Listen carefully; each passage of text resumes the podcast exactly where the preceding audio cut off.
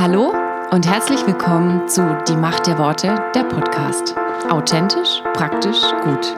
Und jetzt viel Spaß mit der neuen Folge.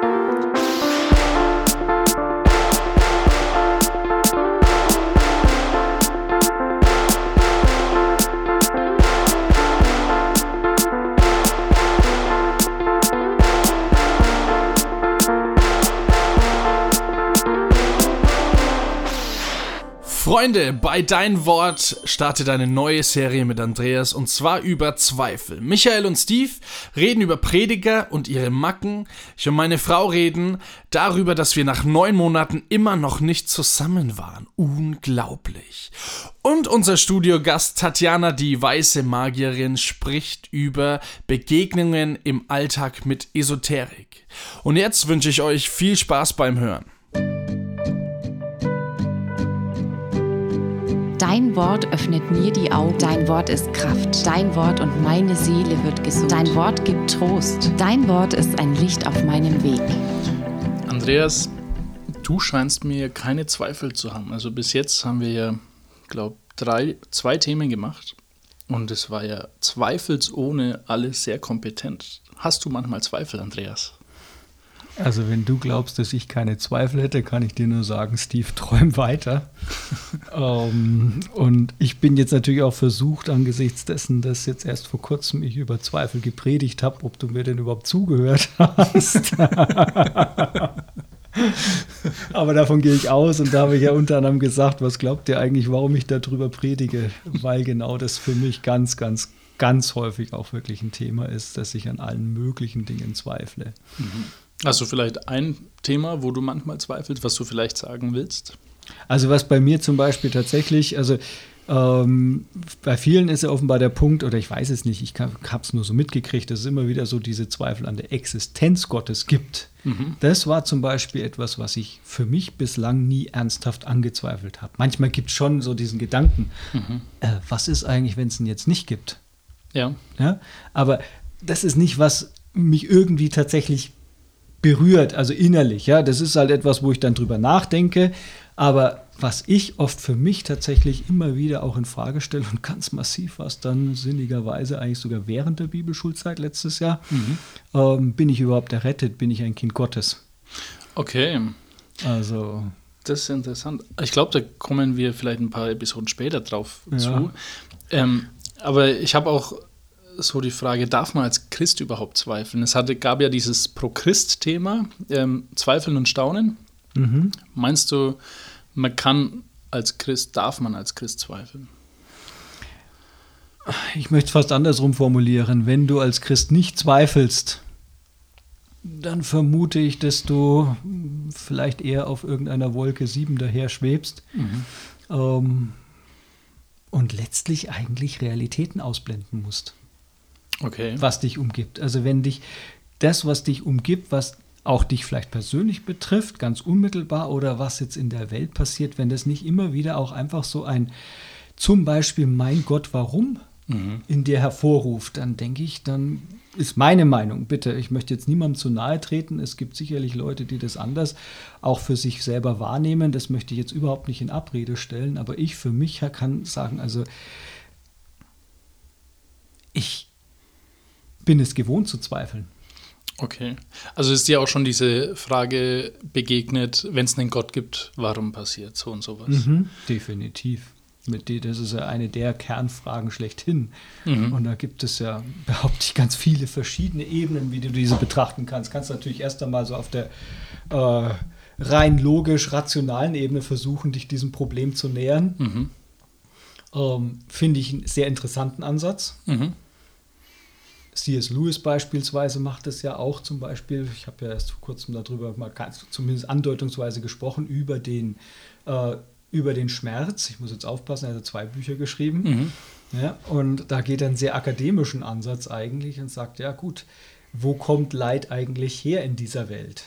Und ja. ist das etwas, etwas Normales ist angesichts dessen, dass wir ja sagen, wir leben in einer, jetzt verwende ich wieder so einen frommen Begriff, in einer gefallenen Schöpfung. Das heißt, was gefallen?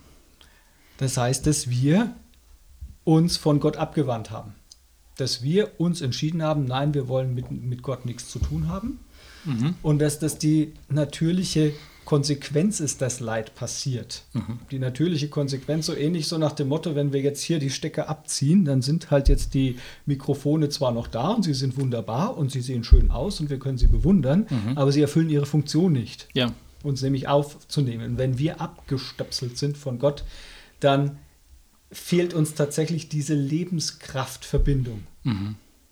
Und das in der Auswirkung, also jetzt mal wirklich so einen kurzen Sprung, führt letztlich eigentlich zu dem, was die Bibel dann eben ja auch als Sünde bezeichnet. Diese Rebellion gegen Gott, diese Abkehr von Gott und die ganzen Auswirkungen bringen eben Krankheit und Tod mit sich. Mhm.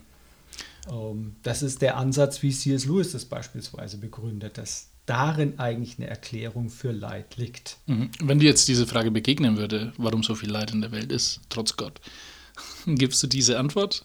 Oder Nee. Gibt es da drauf eine Antwort? Also ich glaube nicht, dass es eine Antwort gibt. Mhm. Und ich glaube, dass es für Menschen auch sehr, sehr unterschiedliche Antworten tatsächlich an der Stelle geben kann. Okay. Aber manches Mal, wenn wir jetzt, wir können ja mal dann auch uns dem Hiob noch zuwenden, wenn du die Hiob-Geschichte anschaust, mhm. der hat ja wirklich 38 Kapitel lang mit Gott und vor allen Dingen auch seinen Freunden gerungen, gestritten. Mhm. Ähm, wie Gott, wieso Gott kannst du das zulassen? Ja. Und wenn du dir dann diese Gottesbegegnungen in den letzten vier Kapiteln, also von Kapitel 38, 39, 40, 41 anschaust und dann eigentlich siehst, dir die Frage stellst, was hat Gott ihm eigentlich jetzt zu dieser Frage gesagt? Mhm. Er hat keine Antwort bekommen. Das stimmt, ja. Auf das selber hat er keine Antwort bekommen. Mhm. Und das kann, glaube ich, oftmals auch ein Punkt sein. Du bekommst nicht eine Antwort. Also glaubst du, dass uns in unserem Zweifel eher Glauben hilft? Also dass man sagt, okay, ich habe jetzt quasi diesen Zweifel, aber ich glaube jetzt einfach, Gott ist gut. Oder ist es auch zu eindeutig eine Lösung und fertig? Es, nee, ich glaube nicht, dass das, das ist eine mögliche Lösung, mhm. wie du damit umgehen kannst. Und ich glaube, wie gesagt, dass es halt unterschiedliche Situationen gibt, wo du unterschiedliche Herangehensweisen vielleicht auch brauchst, um mit dem Zweifel zurechtzukommen. Mhm. Wir haben jetzt gerade so über diese, ich sag mal, rationale Auseinandersetzung gesprochen, wobei das bei Hiob war jetzt nicht mehr nur eine rationale Geschichte. Ich meine, der war ja schon ja, durchaus heftig davon gebeutelt und betroffen unmittelbar. ja. ja. Und ich habe gerade vorhin auch noch mal irgendwie an was gedacht, was ich eben im Buch vom Tim Keller gelesen habe. Ich weiß jetzt gar nicht, wie es, ich glaube, äh, Gott im Leid begegnen ist der deutsche Titel. Mhm. Im Englischen hat das, finde ich, den Titel aussagekräftiger. Mit Gott durch Leid und Schmerz gehen. Mhm. Also mit Gott hindurchgehen. Ja. Ähm, und da hat er zum Beispiel auch gesagt, es gibt auch so dieses, ja, er, er nennt es schon fast das, das Argument gegen Gott. Mhm aus den, wir würden wahrscheinlich sagen, aus den Eingeweiden heraus. Also okay. das ist wirklich so aus dem Innersten heraus, du einfach die Existenz Gottes anzweifelst, mhm. einfach aufgrund der Erfahrung, die du gemacht hast. Eli Wiesel, der, dieser, äh, einer der Juden, die äh, Auschwitz oder ich zumindest den Holocaust überlegt haben, ich weiß nicht, ob er in Auschwitz war, aber ich vermute es, mhm. ähm, und der danach ja dann tatsächlich Nazis noch weltweit mitverfolgt hatte. Also ja. der, der, das war einer der ganz bekannten, die eben da auch maßgeblich dazu beigetragen haben, dass viel aufgedeckt wurde. Er hat gesagt, sein Glaube ist in den Schornsteinen von Auschwitz, durch die Schornsteine von Auschwitz hinausgepustet worden. Sinngemäß. Ich kann jetzt nicht genau mhm. zitieren. Da kannst du nichts entgegensetzen, behaupte ich erst einmal. Das, ja. das ist, du, wenn ich in meiner heutigen heilen Welt, mhm. er lebt ja nicht mehr, mhm mir, mir anmaßen wollte, diesem Mann irgendetwas zu entgegnen, mhm. in der da zu sagen, mei, das musst du halt so und so und so verstehen, jetzt vor allen Dingen, wenn man jetzt mit dem C.S. Lewis Buch herkäme, ja? ja. Ich würde mich schämen. Mhm. Ich würde mich echt schämen. Und ich muss auch ehrlich sagen, ich würd, wüsste bis heute nicht genau, was ich diesem Mann sagen sollte. Mhm. Ihm persönlich. Außer was für mich tatsächlich eine Hilfe war, dann zu sehen, es gibt auch ganz, ganz viele Menschen, die im Leid eben jetzt nicht zerbrochen sind mhm. im Glauben, ja. Ja, sondern letztlich eigentlich zum Teil ja sogar erst zum Glauben gefunden haben. Es gibt ja sogar Zeugenberichte, die im KZ mhm. zu Jesus gefunden haben. Das stimmt. Oder also es muss nicht zwangsläufig sein, dass so eine Katastrophe dazu führt, dass dein Glaube zerstört wird. Mhm. Aber diesem Mann selber, dem Eli Wiesel, mhm. ich wüsste ehrlich gesagt nicht, was ich ihm sagen sollte. Wenn der mir das sagt, ich würde einfach wahrscheinlich schweigen. Ich würde sagen, ich kann da nur schweigen dazu aus, aus Respekt und Achtung vor ihm. Mhm. Weil ich das einfach nicht erlebt habe. Aber wie gesagt, für mich war es eine Hilfe dann zu sehen, es gibt Menschen, die tatsächlich zum Glauben gefunden haben, die im Glauben stark geworden sind. Mhm. Wenn ich an Corrie ten Boom jetzt wiederum denke, beispielsweise, die ja ihre ganze Familie im KZ verloren hat. Ja. ja Wäre jetzt so ein Gegenpunkt für mich. Mhm. Also glaubst du, dass man aus Zweifel auch Glaube schöpfen kann? Oder in dem Zweifel? Definitiv. Also davon bin ich überzeugt, dass Zweifel, also Zweifel und Glauben oder Zweifel und Staunen, ich finde ein richtig gutes Motto, ja. Mhm. Das sind ich möchte mal sagen, es sind wirklich die zwei Seiten einer Medaille fast schon. Mhm. Also ich glaube wirklich, dass Glaube und Zweifel durchaus ganz eng zusammenhängt. Und ja, das war ja eines der Punkte, die ich für mich tatsächlich in der Auseinandersetzung jetzt auch mit der Predigt, die letzte Predigt, die ich gemacht habe, wichtig geworden ist. In der Bibel hast du so viele Stellen, wo mhm. die Menschen gezweifelt haben das, was wir als die Glaubenshelden bezeichnen. Ja. Egal, ob du jetzt David anschaust, ob du Mose anschaust, ob du Abraham anschaust, Hiob haben wir ja gerade schon erwähnt, oder die Psalmisten. Mhm. Ja? Wie viele schreien hinaus, mein Gott, wie kannst du das zulassen? Ja. Oder wieso sind die anderen so glücklich und mir geht so dreckig? Mhm. Und die anderen haben mit dir überhaupt nichts am Hut. Mhm. Oder auch Jona. Ich meine, ja. Jona, der gesagt hat, sag mal, bin ich im falschen Film? Die Assyrer sind diejenigen, die uns, und das waren Berserker, wenn man das, also so, was ich mitgehört habe und soweit ich jetzt informiert bin, das war bestialisch, wie die mit den anderen Völkern umgegangen sind. Mhm. Und dann soll Jona zu denen hingehen. Mhm. Das wär, ist erstmal schon für ihn selber eine Gefahr für Leib und Leben. Ja. ja? ja. Dass der daran zweifelt, ob er da das, ob Gott noch Deutsch alle Tassen im Schrank hat. Ich weiß jetzt nicht, ob man das so sagen darf, aber ich sag's jetzt mal, ja. Also könnte ich mir vorstellen, dass der das gedacht hat, ja. Ja. Also ich selber will das jetzt nicht sagen, aber ich könnte mir vorstellen, dass der es gedacht hat. Das, ich bin nur im falschen Film jetzt hier, oder? Mhm. Zu den größten Verbrechern soll ich hingehen? Ja. ja. Dass der zweifelt, ist für mich fast, also wenn der nicht gezweifelt hätte, das fände ich eigentlich seltsam. Mhm. Okay, okay, da machen wir nächste Woche weiter. Ich habe äh, bei meiner Recherche, da gibt es einen Blog, der nennt sich, glaube ich, Unendlich geliebt. Und die hat geschrieben, äh, doch beim Zweifeln soll man nicht stehen bleiben, sondern weiterfragen, denken, lesen und forschen. Also ich glaube, äh, wahrscheinlich wäre das das Schlimmste, im Zweifel stecken zu bleiben und sein Leben lang weiter zu zweifeln, ohne sich weiter zu bewegen oder darauf zuzubewegen auf eine Lösung oder sowas. Mhm. Genau. Gut, dann hören wir uns nächste Woche wieder und da reden wir dann ein bisschen über die Zweifel in der Bibel. Die Macht der Worte. Michael und Steve und ihre fünf Minuten. Du Michi, also Prediger ist ja kein einfacher Job. Ja, weil du musst ständig predigen. Ne? das ja. stimmt und ich weiß noch in der Schule, da, wenn du Referat halten hast müssen, das war schon aufregend. Mhm. Du predigst ja öfter. Bist du eigentlich ab und zu aufgeregt? Ich bin immer aufgeregt. Echt? Mhm. Beim Predigen? Und manchmal habe ich Angst davor. Mhm. Also ich hatte, ich habe richtig, da, da ziehe ich ja fast die Teufelkarte jetzt, Mensch. Da. Also es ist mir nicht immer, aber es ist mir schon so gegangen, dass ich richtig Angst hatte vom Predigen. Okay. Richtig, dass ich am, auf der Fahrt dorthin am liebsten wieder umgekehrt wäre. Dass es wirklich Riesenüberwindung gekostet hat, mhm. zu predigen oder dass ich da plötzlich überhaupt keine Lust mehr hatte. Ganz, also richtig, also ich würde es echt so sagen, das ist so eine richtige Anfechtung. Mhm. In aller Regel war es dann richtig gut. Okay. Ich bin dann nie wieder umgedreht und habe angeguckt und habe gesagt, was, diesen Sonntag, oh. Ich bin gar nicht vorbereitet. Gott hat mir gesagt, ich soll wieder heimfahren. Aber das ist mir schon so gegangen. Ja. Und ich bin meistens schon ein bisschen aufgeregt. Vorher halt. Ja. Ja. Aber kriegt mal, meinst ein Pastor hat eine Routine da drin? Im Predigen? Also ist es den, ich weiß, unser Pastor, der macht es locker flockig noch äh, Sonntagnacht oder Samstagnacht, weiß ich gar nicht. Um bis 4 Uhr schläft er seine kurzen zwei Stunden, trinkt einen Kaffee, was er nicht macht, weil er keinen Kaffee trinkt. Und dann kommt er und knüppelt uns die Predigt dahin. um die Ohren. Mit Gott und Karte und allem drum und dran. und äh, ja, ich bin schon, ich bin da irgendwie aufgeregt, ja. Obwohl ich jetzt auf beruflicher Seite oder so immer vor Menschen stehe. Äh, aber es ist manchmal, ich empfinde es als wirklich äh, geistlicher Kampf, den ich durchmachen muss. Okay.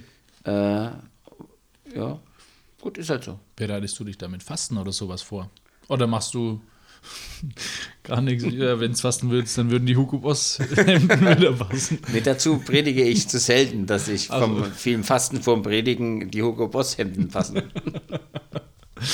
Aber, unser Thema ist eigentlich ja anders. Ja, was denn überhaupt, Steve? Was willst du überhaupt jetzt hier? Was willst du hier überhaupt? ich wollte mit dir über Füllworte Ah, mal heute beim sprechen. Predigen. Ah, ja, genau. Ja. ja. Und äh, zwar ist ja. mir das aufgefallen beim Podcast, weil ich höre diesen Podcast, bevor der überhaupt online geht, Mhm. mindestens dreimal. Was, dreimal echt? Und Wow. dann, wenn er online ist, noch einmal, Mhm. um zu schauen, ob alles okay ist. Und dann habe ich gemerkt, dass ich ganz oft äh sage. Mhm. Da muss ich mich auch hier beim Hörer entschuldigen, weil, also mich nervt es auch, aber ist halt einfach äh so. Äh, ja, ich sag, glaube ich, häufig ja. Wenn du was sagst, äh, ja. Mhm. So, weil ich denke, ich soll ja sagen. Ja. Aber beim Predigen sagt ich man da auch, ich weiß nicht. Ja, weiß nicht. also unser Pastor, der ist auch ein äh Ja. Typ, aber nicht so wie ich. Was ich aber noch schnell zu mir sagen muss, ich habe mich dann ein wenig so überprüft beim Reden Ja. und auch Ja. wenn ich normal rede, sage ich auch sehr oft äh. Mhm. Und das Witzigste fand ich in Sprachnachrichten beim, bei WhatsApp. Und zwar, wenn ich dir da, musst du mal anhören, Ja. wenn ich dir eine Sprachnachricht schicke, dann schrei erst einmal deinen Namen so, Michi! Äh, und dann weiß ich, was ich sagen will. Hat, äh, ist total lustig. Aber unser Pastor sagt auch äh, nur anders äh.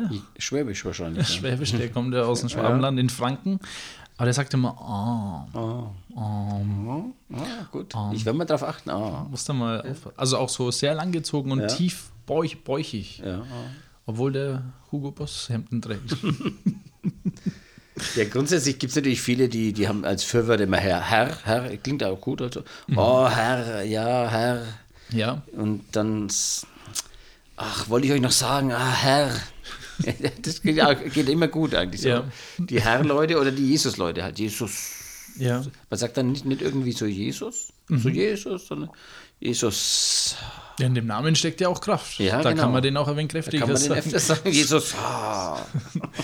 Also gibt ja auch die, die quasi jetzt nicht predigen und mit denen du so in einem Raum nebendran stehst und da auch immer ganz oft Jesus. Jesus, kennst du die auch? Gibt es auf alle Fälle, ja. Wo, ja. Also ich weiß nicht, ob das dann Füllwörter sind oder ob das einfach sich erinnern ist, Jesus, dem Köch. Vielleicht ist es auch eine Gewohnheit, dass man Ja. irgendwie sich mit Jesus verbunden fühlt. Oh, da muss man jetzt, wir haben noch 15 Sekunden, die schaffen wir jetzt Ja. noch. Äh, ernst gemeinte Frage. In der Bibel steht auch, du sollst den Namen des Herrn nicht missbrauchen. Glaubst du, dass solche Leute den Namen des Herrn missbrauchen, weil sie ihn immer sagen? Das glaube ich nicht. Hast du auch eine Begründung oder lassen, wir es jetzt einfach so? Nein, es ist ja, ich, ich ich denke, missbrauchen ist damit, wenn man es für was Falsches verwenden würde. Wenn man es aber einfach, ich denke, wenn man es so aus Gewohnheit sagt oder aus, aus nicht, ich konzentriere mich eigentlich nicht beim Beten und sage halt ein bisschen Jesus vor mich hin. Ich glaube nicht, dass das Missbrauchen ist. Das ist halt einfach vielleicht sinnlos dann. Die Macht der Worte. Revolution. Weil Liebe dir das Herz verdreht. Okay, jetzt sind wir wieder da. Zurück diese Woche. Und äh, jetzt endlich darf ich ein bisschen erzählen von den Sommerferien, Jetzt erzählen wir von den Sommerferien, wie wir uns 2019. kennengelernt haben. 2019. wo wir uns kennengelernt Nee, haben. 19? 2009 und 10. Ach so, 9 und 10. Ja. Und wie meinst du, wie wir uns kennengelernt Egal, haben? äh, ich wollte einfach nur noch mal ein Recap machen. Also es ist, geht gerade um unsere Geschichte. So, jetzt, äh, was war denn in den Sommerferien, Elida? Erzähl doch mal. Also, okay. Babyschule ist zu Ende, neun Monate zu Ende. Ich gehe heim. Also ich fliege heim nach den Färöerinseln, arbeite im Hotel und und ich weiß nicht, ob ich Steve wiedersehe in meinem Leben, aber dann habe ich mich entschieden im Sommerferien, wir haben auch entschieden, dass wir keinen Kontakt ha- haben zueinander, um einfach ein bisschen zu nachdenken und Luft lassen. Und dann hatte ich einen Traum und es war voll krass, weil ich habe gearbeitet, ich habe voll an viel Steve gedacht. Und dann hatte ich so einen Traum, ähm, ich habe so Steve in einem Boot gesehen. Und dieser Boot, hast du you never heard about this dream? Nee, du hast mir Yeah. das nie erzählt. Das It äh, was a boat. habe ich einen Podcast machen müssen, dass du mir da I told erzählst. you. Okay, Okay, I, I don't know if you're in the boat. I think you're in the boat. ja, doch, du bist im Boot drinnen and it's like on the uh, what's it called? It's like hooked on a thingy. Ne? Am Ufer. Du musst Am das Ufer. Deutsch übrigens. Am Ufer ja. ist es festgemacht. Macht. Okay, und dann nimmst du den ähm, diese Band, Ja, schmeißt runter, weil du jetzt ist also ich stehe am Ufer und du bist im Boot und dann schmeißt diese Band runter und du das Seil, ja. das Seil und dann ist langsam ist Geht es, geht geht es weg. Boot weg, ja. Und ich und dann ich im letzten Sekunde nimm dann das Seil Mhm. und zieh dich zu mir. Uh. You don't know this? I told so many people about this. Ja, schön, dass ich es heute erst Okay, ja. erfahre. Und dann habe ich gemerkt, ich muss jetzt machen. Ich muss jetzt einen Einsatz machen. Nicht nur Steve kann die ganze Zeit für mich was machen und Mhm. Immer investieren. Ich muss jetzt auch was machen, wenn ich die äh, Beziehung zu ihm haben will. Und dann, das war für mich so deutlich, okay, Lida, jetzt nicht mehr hier Heulsuse und Unsicherheit. Du musst konkret bleiben jetzt Mhm. oder werden. Und dann habe ich mich entschieden. Dass du konkreter wirst. Aber es war noch in den Sommerferien. in den Sommerferien. Ja, und in den Sommerferien haben wir natürlich beide gearbeitet, haben uns aber auch, ich weiß nicht, ob du das schon gesagt hast, einen Monat noch Frist gegeben, wo wir uns nicht Ja, ja, kontaktieren. Ah, ja, okay. Wo warst du währenddessen? Ich habe einen Bonbon gerade geholt, weil ich immer noch krank bin. Aber genau. Ähm, ja, interessant. Und dann haben wir geskypt und dann haben wir irgendwie Genau. so ein bisschen Streitereien auch ab und zu gehabt auf Skype, ne? Also so komische Zickereien, wo Echt? wir dann manchmal gesagt haben, ich weiß jetzt gar nicht, ob ich auf zweite Bibelschuljahr gehe oder nicht. Weißt du es nicht mehr? Nee. Dann hast du gesagt, du weißt es nicht. Und dann habe ich mir gedacht, ich bin zwar schon angemeldet, aber dann sage ich jetzt auch einfach mal, ich weiß nicht, ob ich gehe oder nicht. Oh. Und dann Echt? Mhm. Ich habe nur gefreut auf diese Skype-Dinge. Und dann haben wir uns in Uppsala, Schweden, wieder getroffen fürs zweite Bibelschuljahr. 2010. 2010. September. Ähm, Und dann. ja, da, da war der, der nervigste Satz für fast einen Monat lang, war der nervigste Satz, I don't desire a relationship. Das war so ein Satz, wo ich mir dachte, Habe ich schon wieder was gesagt, ne? halt Oh, doch Mist, die. Klappe, Alter. Ja, wir haben uns dann gleich am ersten Tag, wir sind glaube ich einen No, Tag vor der like- Bibelschule gekommen. Oder? Ja? Und dann warst du, Gesundheit, auch damals ähm, wieder bei deinen Freunden in den Färöerinseln, da wo wir schon bei Thanksgiving gefeiert haben. Und dann sind wir spazieren gegangen für fünf Stunden. Aber das war nicht I don't desire a relationship. I said my love is maybe not enough for, to come to Germany. Nee, nee, ich hab's hier stehen, Lieder, da kannst du mir nichts erzählen. Hier mein Aber Tagebuch. irgendwas mit Deutschland. My love, das war vielleicht, wo wir zusammen waren, ne? Ja, genau. Ähm, dann sind wir fünf Stunden spazieren gegangen. Keine Ahnung, ich weiß aber. Und dann habe ich eine meiner ersten Nächte unter freiem Himmel als Obdachloser verbracht. Also ich hatte damals keine Wohnung. Das war doch erste Bibelschule. Nee, im zweiten. Echt? Mhm.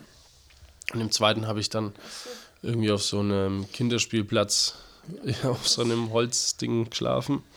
Und habe mich aber ganz cool gefühlt, weil das wollte ich natürlich immer machen, dass ich das mal meine Kinder erzähle. Und meine Kinder fangen hoffentlich morgen an zu kommen, Uh, weil, welcome! weil die Elita ist schwanger.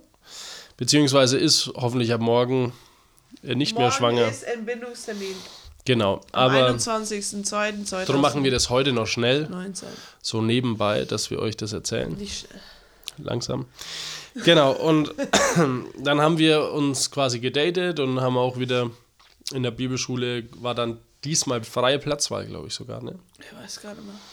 Und dann war das so, dass wir uns getroffen haben und geredet haben immer wieder und dann ich halt immer wieder nachgebohrt habe, wie es jetzt ausschaut. Und dann war Ja, damals dieser Satz von dir immer, I don't desire a relationship. Schatzi, Und da- mal. Daher, also da habe ich mich richtig aufgeregt als Bayer. Okay, aber dann war Oktober. Warte, warte, bevor du jetzt hier vorziehst. Okay, Willst du, wo willst du hin? wo du mich gefragt hast. Nee, Da, ähm, du hattest eine gute Klassenkameradin, mit der du immer wieder über deine Nee, das war Ehe. Zweifel geredet Das war hast. Ehe. Echt? Ach ja, okay. Ja, dann erzähl mal über Oktober. Dann war Oktober, September, Oktober. Mhm. Und dann habe ich so Zeichen zu sie gesa- so gemacht, so. Nee, dann haben wir ein Date gemacht am 16. Am 16.10. Ein Jahr später. Wenn ihr euch erinnert und uns verfolgt, war das das erste Mal, wo ich sie gesehen habe, offen, offen, offensichtlich. Ja, genau. Offiziell. Und dann am 16.10.2010 waren wir dann nochmal auf ein Date und dann haben wir irgendwie eine Pizzeria und dann habe ich so ein bisschen gesagt, ja, ähm, wie ist es jetzt mit Beziehung, sollen wir es so offiziell machen? Und er so, du hast eigentlich nichts gesagt. Aber der war Weil du vorher hattest einen Plan, du wolltest mich offiziell fragen. Äh, auf der Burg in Uppsala. Aber vorher waren wir noch in Stockholm. Ach so. Das ja. war so unser Highlight-Date. Da habe ich mir nämlich alles überlegt, wie Stimmt. tolle Sachen wir machen und quasi hier Romantiker. Das man übrigens mit der Zeit in der Ehe fast verliert, das Romantische. Warum, Schatzi? Ähm, Warum weil jetzt hat man die? Trophäe. Aber bitte. Aber verlieren nicht, auf, verlieren nicht auch Frauen ein wenig so ihre, ich mache mich sexy? Oh my god, you say I'm ugly? Nein, aber Alles klar, ich versteh's. Ich hab's verstanden. du bist ja jetzt schwanger. Aber du bist eine sehr schöne Schwangere. Ähm. nee, aber stimmt, du hast so viel für mich gemacht da, so Dates und Picknick und Lieder geschrieben. Genau, also wir waren da, ja, viele Lieder habe ich geschrieben. Ja, damals. ah, übrigens, damals. das habe ich noch vergessen zu sagen. Ich glaube auch in der Anfangszeit, also September 2009 sind wir auf Bibelschule und ich glaube so noch vor dem Dezember habe ich ein Lied geschrieben, das ich nur für die Lieder auf der Hochzeit singen wollte. Und war brunsfroh, äh, dass das auch schön war. So krass, ne? Egal, weiter. Genau, okay. Und dann war das eben so, dass wir dann unser ähm, großes Date hatten. Das war in Stockholm. Das war total romantisch, total schön. Und da sind wir als erstes ein bisschen körperlich geworden. Vorher haben wir uns nie umarmt, bis auf einmal. Stimmt, Ja, da habe ich deine Hand genommen. Genau, und du saßt auf meinem Schoß und ich war überglücklich. Habe mich total gefreut auch. Ähm, Stimmt, ja, ich war überhaupt nicht so körperlich. jeder, der uns gesehen hat, der hat gemeint, Alter, die sind doch äh, zusammen. Aber da, da waren wir noch nicht Wir zusammen. waren nicht offiziell zusammen, es war so ein Date. Genau. Genau. und dann habe ich da Hand gehalten und für mich war so in meinem Kopf, das ist ein fettes Zeichen, dass ich jetzt bereit bin. Ne? Ich halte deine Hand dran. Ja, und es war auch also für mich ultra, weil ein Jahr danach, davor keine, Davor. keine Umarmungen. Das höchste der Gefühle war High Fives, weil Nee. ich mag nur High Fives. Aber Doch, genau, ja, und da waren wir dann richtig ähm, so Arm um die Schulter, Händchen ja, das war auf dem Schoß also, sitzen. War, ja, ja, das war für mich so, oh my goodness. Mhm. Und dann im Oktober hast du mich gefragt, Genau. offiziell. Aber da hast du mich ein bisschen drauf hingewiesen, So weil ich dachte mir dann so, komm, dann machen wir halt so irgendwie Geschmarre-Beziehung, äh, halt nicht offiziell. Doch. Genau, aber dann habe ich dich gefragt, auf der Burg oben am Und dann 16.10.2010. stehen wir da. Mhm. Du stehst neben mir and you say like, do you want to be my girlfriend oder sowas? Mhm. Und ich so, ja. Und weil wir nicht so körperlich waren davor, haben wir so umarmt und das war so komisch. Das stimmt, ja. Und alle anderen Pärchen waren neben uns, haben geknutscht und umarmt. Ich so, mm. und dann habe ich gesagt, this is awkward. Mhm. Also wir haben nicht geküsst, weil ich wollte auch nicht küssen. Ja, Genau, und dann, dann waren wir zusammen. On the 16th of genau October. ein Jahr nachdem October 16th. ich mit dir Augen 2010. geflirtet habe, ohne dass du mit mir Augen geflirtet hast. Ist so. Genau. Und dann hatten Und wir aber noch ein Jahr, zusammen. dann hatten wir noch ein Jahr Bibelschule Uff. zusammen. Und das war auch nochmal eine Herausforderung. Weil zum einen hattest du dann irgendwie ein bisschen Probleme mit diesem Beziehungsstatus. Ja, Beziehungsstatus. Also wir waren dann mit Freunden in der Cafeteria von der Gemeinde gesessen und ich habe mich immer gefühlt wie irgendwie so ein, Kumpel. ein Kumpel oder auch weniger als ein Kumpel, weil die Elita mich immer ignoriert hat. Eh nicht ignoriert, aber ich wusste nicht, wie soll ich jetzt mit dir umgehen. Ich will nicht nur Händchen halten, wenn ich mit meiner Freundin unterwegs bin. Und du hast dich beschwert, du hast gesagt, hey, why you don't hold my hand in public? Warum hältst du nicht meine Hand in Öffentlichkeit? Und, und das war für dich wichtig. Und ich so, ja, ich möchte nicht hier so voll klebrig sein. Und Klebridge.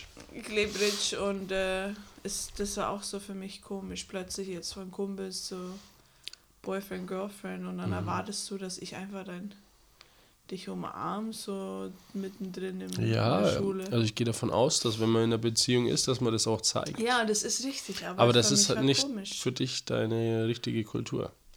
Wobei jetzt, ähm, jetzt wo wir verheiratet sind, für fast zehn Jahre, fast. Schatzi, zehn Jahre. Ach nein, ich meine, ich habe falsch gedacht. 2012 Für sieben Jahre. Ja, für sieben Jahre. Du und dein übertriebene... Nein, fünf ist doch meine Zahl eigentlich. ähm, äh, würd, wärst du jetzt, äh, du bist aber trotzdem immer noch nicht so eine, die das gerne nach außen hinträgt. Ne? Also wir sind beide nicht solche. Ich mag nicht vor anderen so kuschel kuscheli. So normal halt, ne? Ja, aber wir haben ja mal mit Heath und Elisa drüber gesprochen, äh, dass die das gerne zeigen. Also gerade in christlichen Kreisen zeigt man das eben nicht so. Aber wärst du auch lieber eine, die das dann doch ein bisschen zeigt, bevor sie das gar nicht zeigt? Wie meinst du, dass man zusammen ist? Ja, halt auch als Ehepaar noch glücklich ist, auch wenn man jetzt schon sieben Jahre verheiratet ist. Natürlich, natürlich. Also keine Ahnung. Aber wenn es unnatürlich für uns ist, ähm, Ja.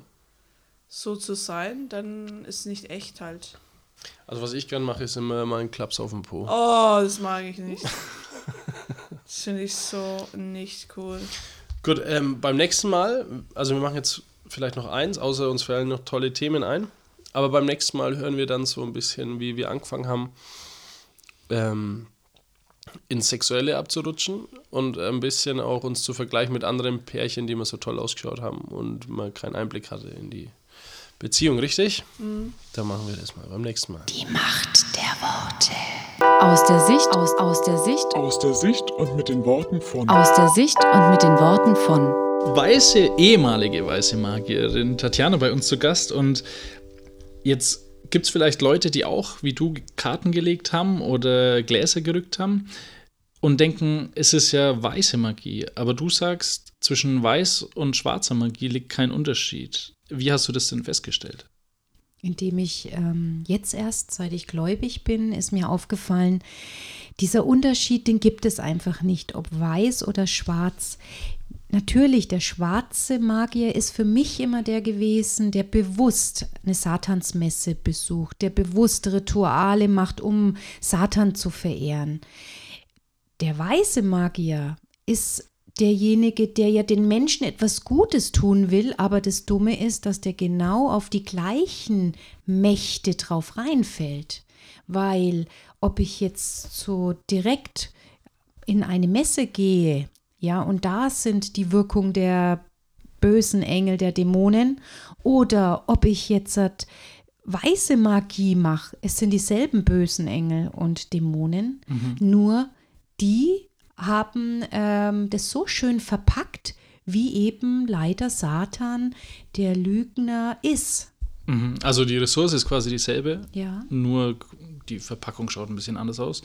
Ähm, genau, und Satan ist ja auch quasi als Engel des Lichts beschrieben. Ne? Und Du hast auch gesagt, du hast Engelskarten gelegt. Was genau sind denn Engelskarten? Also ohne, dass ich jetzt da tiefer eintauchen will, aber Engelskarten ähm, sind einfach Karten, da ist vorgegeben ein Name eines Engels oder es gibt auch den Jesus, den kosmischen Messias. Also das ist auch leider ein Lichtengel auf der anderen Seite. Ist jetzt wahrscheinlich absolut komisch, weil man sich sagt, hä, was, Jesus? Ähm, wo man sich sagt, wie Jesus? Ja, es ist so, nur Christus, Jesus, ist unser Herr Jesus Christus am Kreuz. Jesus ist ein Vorname und der Feind eben, dieser Lichtbringer, benutzt natürlich auch dieses. okay. Wie ist denn das dann weitergegangen, nachdem du Tarotkarten und sowas gelegt hast für deine Freunde, also ist dann auch sind Sachen in Erfüllung gegangen, wo du dann gesagt hast, ey krass, dass mhm. das, das mhm. Leute. Ich konnte ähm, auch später, wie ich dann schon älter war, leider ähm, selbst konnte man Trennungen sehen dort und mhm. konnte auch schon sehen ähm, oder Kinder sehen, ne, wie viele mhm. Kinder geboren werden oder auch also so wirkliche wirkliche Wahrsagung, Prophetie, mhm. aber wirkliche Prophetien, die eingetreten sind. Und das war natürlich, wenn man sich das jetzt mal so überlegt, mal so ein kleines Menschlein. Mhm. Ich habe ja nicht nur Tarotkarten gelegt, später konnte ich das Ganze ja auch mit Kaffeesatz lesen, aus Wasser lesen, mit Rommikarten, die war Sagerei. Also das sind lauter Dinge. Mir ist das alles zugeflogen. Also ich bin irgendwo hingegangen, schwupp konnte ich es. Also das war so leicht, diese Dinge zu erlernen und ohne Mühe. Das war so easy. Also ob Kinesiologie, bist mal hingegangen, dann konntest du den Kurs. Ähm, das war alles, ja, total einfach. Krass. Also ich stelle mir das krass vor. Also Kaffeesatz, was weiß ich, ich habe jeden Tag einen Kaffeesatz, aber ich habe noch nie drüber nachgedacht, dass jetzt das mir die Zukunft bringen will. Und ich finde auch, das ist sehr interessant, weil wenn das quasi sich so erfüllt, wenn du sagst, hey, du hast denen das und das gesagt, also hat, waren dann auch Trennungen wirklich da, die du vorher mhm. gesagt hast und mhm. auch die Kinder, mhm. Weil das finde ich ist eigentlich sehr attraktiv ähm, genau. gegenüber Deswegen dem Christentum. Man's. Weil Christentum ist ja jetzt nicht so eine Instant-Lösung, mhm. sondern ja öfter ein Prozess.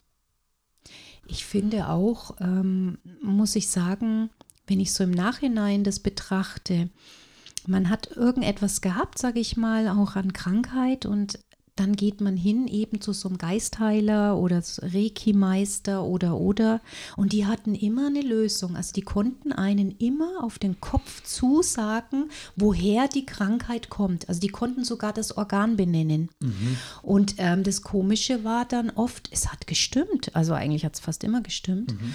Und ähm, die konnten einen immer sofort helfen.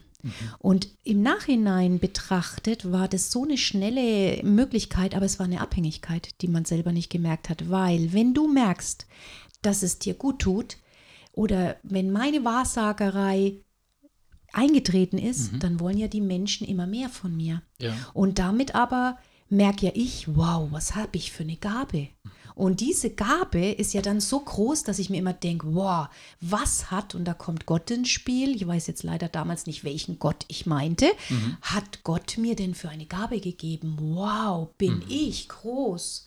Ja? ja. Und habe mich wirklich so gesehen, weil du gehst in den Kurs rein, die lernen dir irgendwas, du gehst zu dem nächsten Kinesiologie, da testet man über Muskel aus, mhm. heißt, ähm, ich kann also genau mit einem bestimmten Test bei dir sagen, die und die Organe sind geschwächt und da ist eine Krankheit. Dann kannst du das nochmal beim Arzt nachprüfen, oft sind die, die Blutteste dann auch dementsprechend und du bist total begeistert. Mhm. Also gehst du nämlich nicht mehr zur Schulmedizin, sondern du kommst dann zu mir, ja. weil dann eben eben du von mir die richtige Antwort kriegst. Mhm. So, deswegen habe ich halt damals auch irgendwann den großen Heilpraktiker angefangen, weil ich mir gedacht habe, warum soll ich meine Gabe nicht in einen Beruf mhm. packen? Mhm.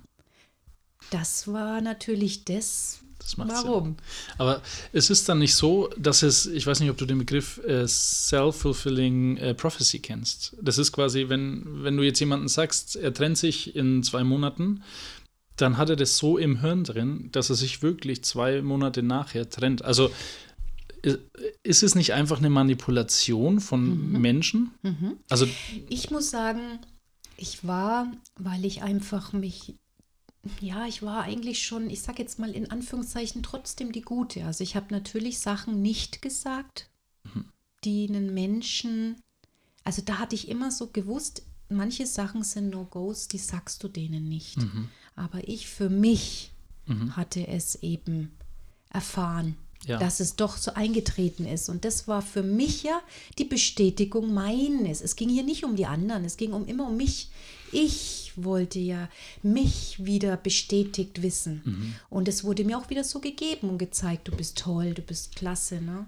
Mhm. Es war aber auch immer so, dass ich gemerkt habe, so be be Grenzenüberschreitungen waren immer schwierig. Also zum Beispiel, wie ich erzählt habe vom Gläserrücken damals früher, habe ich Ja. wirklich eine, einen Anruf damals bekommen von irgendjemand aus der ehemaligen Klasse. Da waren wir dann schon vielleicht so 20 rum und man hat mir gesagt, die ist gestorben. Mhm. Und es war auch wirklich dann sogar an dem Tag. Das war für mich krass Das habt ihr beim Gläserrücken damals gefragt, gefragt. Mhm. sie und ähm, diese Person ist dann auch gestorben. Also es sind schon seltsame Sachen passiert oder ich hatte mal, ich habe dann irgendwann eine Ausbildung in der Apotheke angefangen. Da hatte ich noch keinen Mann und so weiter. Und ich hatte da eine Putzfrau kennengelernt und die kam mal zu mir und hat zu mir gesagt, ähm, sie hat so Angst, sie wohnt in einem Hochhaus und das sind kleine ähm, Gnome, die kommen immer zu ihr und zupfen immer an ihren Zehen und was weiß ich und sie kann gar nicht mehr schlafen und sie hat so Angst davor. Und da habe ich mir damals gedacht, na, die Frau hat doch einen Volltreffer, was sieht denn die da für einen Schwachsinn? Also so, so, aber das Komische war, sie hat sich am nächsten Tag ähm, wirklich vom Hochhaus runtergestürzt von ihrem Balkon und hat Selbstmord begangen. Und es war halt wie so ein Hilferuf, nur damals war ich sehr jung. Jetzt mit meinem Wissen jetzt, wenn ich das mir überlege, die war schon so tief, denke ich mal, auch gefangen in solchen Geschichten. Mir ging es ja ähnlich, nachdem ich dann, wie ich schon ja, sehr, sehr spät schon verheiratet war, größere Kinder hatte und so weiter, ähm, habe ich dann irgendwann mal Yoga gemacht. Und man sagt dann auch immer, was Yoga, das ist doch zur Entspannung, dachte ich auch. Ich hatte aber eine Yogalehrerin, die war sehr ähm, ja, ähm, wie soll man das sagen? Die, die, die, die war jetzt nicht nur eine normale Lehrerin, sondern die war sehr spirituell. Und ähm, die hat uns das sehr angeleitet und so angeleitet, dass man nicht einmal auf sie achten musste, weil man konnte übers Hören allein jede Übung machen. Und danach fühlte ich mich immer total klasse und toll und habe mir da auch gar nichts dabei gedacht, dass ich da irgendwelche Gottheiten, ähm, wo sie dann immer gesagt hat, wir sollen jetzt den Gruß der, keine Ahnung, Sonnengöttin, ich weiß jetzt die Namen alle nimmer machen und hat das so was Besonderes gesagt. Jetzt weiß ich mittlerweile, das war eine frühere Gottheit, die wir damit gegrüßt haben und eingeladen haben und uns dahin gegeben haben. Aber ähm, was ich nicht wusste, dass ich mich so geöffnet habe für im Yoga, für diese ganzen Gottheiten, was die da benannt hat, dass ich dann so spürend wurde, dass bei den Bewegungen es auf einmal anfing, dass ich Luftwiderstände spürte, wo ich mir dachte, spinnst du? Dann bin ich zu der gegangen und habe ihr das erzählt. Ich meine, das muss man sich erst mal trauen. Ja, da denkt man, man hat ein Rad ab. Und dann bestätigt die mich noch und sagt, ja, wie wunderbar, Tatjana, du bist ein Medium. Gesell dich mal zu denen da drüben. Und da habe ich dann die nächsten Sachen gelernt, nicht nur Yoga, sondern ich habe dann Heilen nach Symbolen gelernt. Das heißt, man, man, wenn jemand Kopfschmerzen hat, gibt es bestimmte Symbole, die habe ich demjenigen dann auf die Stirn gemalt, leider immer meinen Kindern ausgetestet. Und ähm, ja, und es ging auch dann immer sofort weg, diese Dinge. Und damit war ich wieder in einer Mühle und habe wieder das Neue. Dann bin ich sozusagen in den nächsten Grad höher gestiegen. Das war dann aber so schlimm, dass aber auch meine Körpersensibilität immer höher war. Das heißt, ich habe mich teilweise, weil ich dachte, das sind schlechte Energien in dem Raum, habe ich mich immer unwohler mit manchen Menschen gefühlt. Ich wurde immer ängstlicher, übersensibler. Dazu kam, dass ich ausgebildete Bachblüten- und Homöopathin war. Ich habe natürlich dann für diese Ängste wieder schön Notfalltropfen und alle möglichen Bachblüten nehmen müssen. Also das war ein, ein Spirale von ganz vielen Bausteinen, wo einfach mich aber immer ängstlicher werden ließen. Also ich wurde immer übersensibler, bis ging so weit, dass ich dann um mich herum man nannte es in der Esoterik Seelen sehen. Also jetzt weiß ich, es waren die Dämonen, die mich gefoppt haben, die mir suggestiert wurden, ja, das ist eine Seele, die ist noch nicht weggegangen. Und die hat man dann wirklich stehen sehen, auch gerade an Plätzen, wo Menschen vielleicht mal so Kreuze waren. Da wurde uns dann wieder, und gibt es auch Literatur darüber, erzählt, ja, die kann man aber ins Licht schicken. Da wusste ich immer, nee, Licht schicken will ich nicht. Ich will mit Dämonen nichts zu tun haben. Ich will mit denen keine Begegnung haben. Also da war immer so eine Abwehr bei mir und dennoch war ich voll drinnen. Okay. Gut, wir hören nächste Woche noch ein bisschen mehr über Yoga. Ähm, und da habe ich noch ein paar Fragen. Aber bis dahin, schöne Woche. Die Macht der Worte. Vielen Dank fürs Zuhören. Folge uns auf Instagram, Spotify, YouTube und Facebook. Wenn dir diese Folge gefallen hat, abonniere unseren Kanal und wir freuen uns über 5 Sterne bei iTunes. Wenn du Fragen, Anregungen oder Verbesserungsvorschläge hast, kontaktiere uns unter die Macht der Worte at mail.de. Wir hören uns nächste Woche wieder.